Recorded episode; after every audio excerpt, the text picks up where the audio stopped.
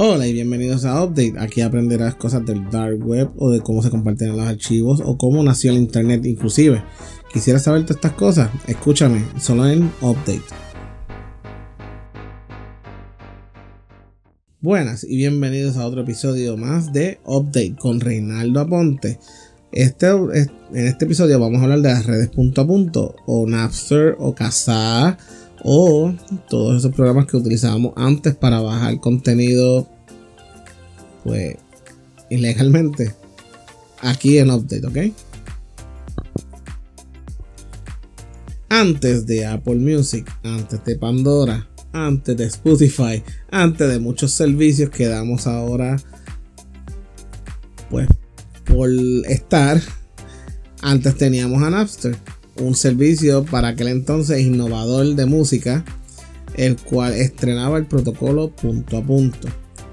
Eh, nosotros explicamos el protocolo punto a punto en el episodio anterior. Eh, si quieres volver, puedes ver, escuchar el primer episodio, de, de seguir teniendo dudas, pues puedes de eso. Ok.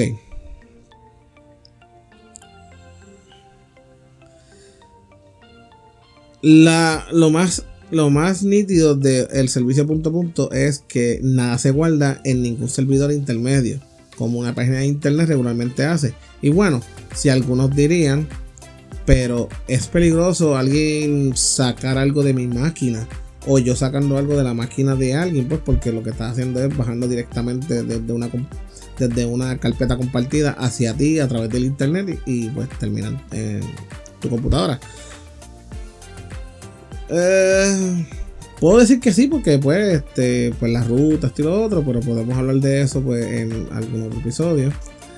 Entre mentes sanas e innovadoras era una tecnología, un protocolo asombroso, ya que no podían cargar la culpa a ninguna máquina. O sea, no podían decir como que eh, la música pirateada está en este servidor entre medio, sino que todo se compartía de una manera por cantos, por pedazos.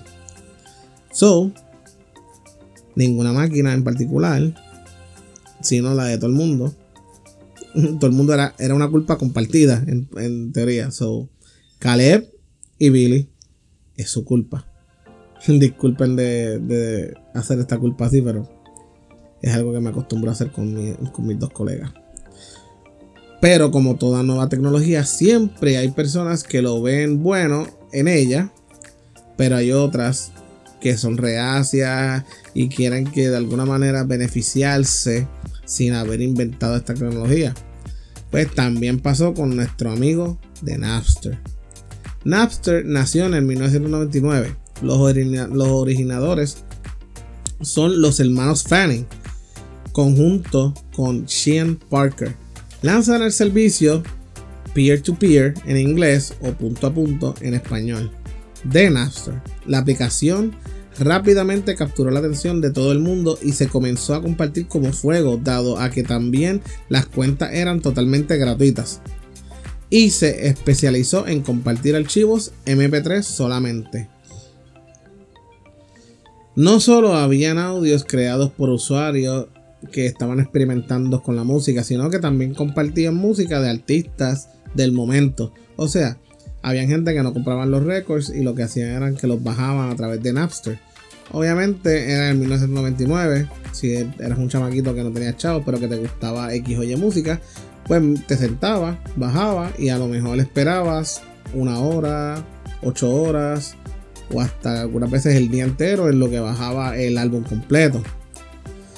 Pues esto mismo pasó con 80 millones de usuarios que ya estaban registrados en la plataforma llegó hasta ser una plataforma bloqueada en las universidades y muchas entidades gubernamentales y privadas, dado a que algunos archivos en MP3 estaban contaminados con virus y también era una manera de pescar de pescar para los hackers de esa época, o sea que lo que en los archivos de MP3 podían esconder alguna puerta trasera para entrar a tu, a tu computadora o hacer muchas cosas.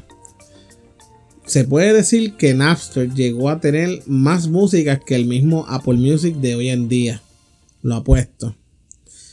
Pero, como dice una de las canciones que pues son favoritas en mi tierra, todo tiene su final. nada dura para siempre. Napster sí tuvo un crecimiento extremadamente rápido, pero ni tan siquiera pudo cumplir tres añitos de edad. Vamos a darle un silencio de tres segundos a Napster. La plataforma la cual no pudo admitir, pero sé que muchos que no podían comprar la música podían bajarla.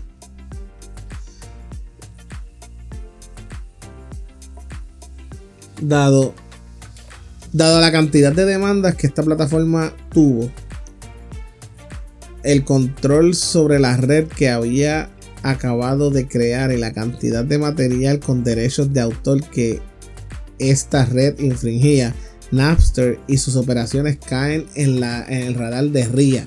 RIA son Record Industry Association of America. En otras palabras, eh, gran papa oso que quiere ganar chavos y tiene muchos abogados. Los cuales se encargaron de crear una batería de abogados para crear la demanda que sacaría a Napster de carrera y obligaría a pagar la red por completo. Pero aquí no acaba la historia. Los Fanning no iban a morir así de fácil. La idea de compartir archivos en línea, eso era algo para luchar y mantener al público. La intersección de Fanning, la RIA, los congelamientos de los medios y la comunidad de código abierto creó una larga lista de consecuencias imprevistas, las más profundas que enfrentan la libertad individual con los intereses corporativos. Napster comenzó a pelear por estos derechos de libre expresión y un Internet libre de corporativos, tratando de hacerse millonarios a cuesta de la gente como nosotros.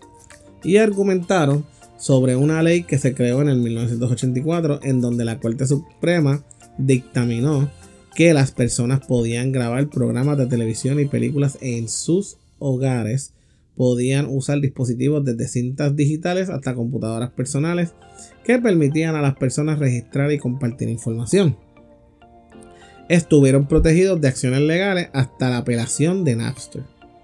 O sea, Napster cambiando el pensamiento y teniendo a la delantera el caso, la oposición argumentó y al parecer con éxito en el Tribunal Federal que las leyes que rigen los dispositivos de grabación análogos como la BCR o el, VH, el VHS en, en español o la casetera no deberían aplicarse en la era digital cuando las copias de música o películas de repente se convirtieron en réplicas perfectas. No sé exactamente a qué se refiere, pero vamos a ver cómo culmina este caso, obviamente manipulado. La jueza federal del distrito, Marilyn Hall Parter, fue de las primeras magistradas en oponerse a la tecnología y la que llamó a Napster un monstruo. Emitió la primera de dos órdenes judiciales que empezó a obligar a cerrar el servicio. Este impresionante debate culminó con esto, lo cual destruyó completamente la defensa de Napster, que incluso usó en defensa la carta de Sony Betamax, que fue la, la que acabamos de hablar del 1984. De hecho, hoy día abogados hablan de este caso. Napster dice que Sony ganó el caso porque no había evidencia de que se usara específicamente para piratería mientras Napster tenía todo en línea y fue fácil de evidenciar todo lo que estaba compartiéndose. Napster tratando de llegar a acuerdos o arreglar el asunto legal, lamentablemente tuvo que cerrar oficialmente el servicio el 11 de julio del 2011. Casi un año después de la orden inicial durante sus espaldas, las disqueras o grandes corporaciones creaban su versión legal. Un ejemplo de ella es Pressplay y MusicNet. Que obviamente después de todo esto, pues nació Apple Music, Pandora y pues toda esta gente. Pero quiero que sepan, para que mi público sepa de dónde nacieron, pues saben que salieron de ahí. Napster se desvaneció de la conciencia colectiva. Pero yo estoy aquí para acordarles a ustedes. Pero, según la jueza federal, dijo Napster, es un monstruo. Puedo llegar a un acuerdo con ella. Solo que específicamente Napster era una, un Hydra. Hydra es la, la, criatura, la criatura mitológica de Hércules. Y me refiero porque una vez cortaron la cabeza de Napster, salió lo que se llama Kazaa, Morpheus, Bearshare, LimeWire, Ginutella, al igual que la bestia mística que le cortaron la cabeza, salieron muchas redes más punto a punto, lo cual en sí terminó como un cuento feliz en parte. Y siempre, siempre, siempre les digo esto. La herramienta del bien para un humano es un alma mental en manos equivocadas. Y aunque no sepa quién me puede estar escuchando, siempre sé que somos más los buenos que los malos. Y así los dejo actualizados. Aquí Reinaldo Ponte desconectándose.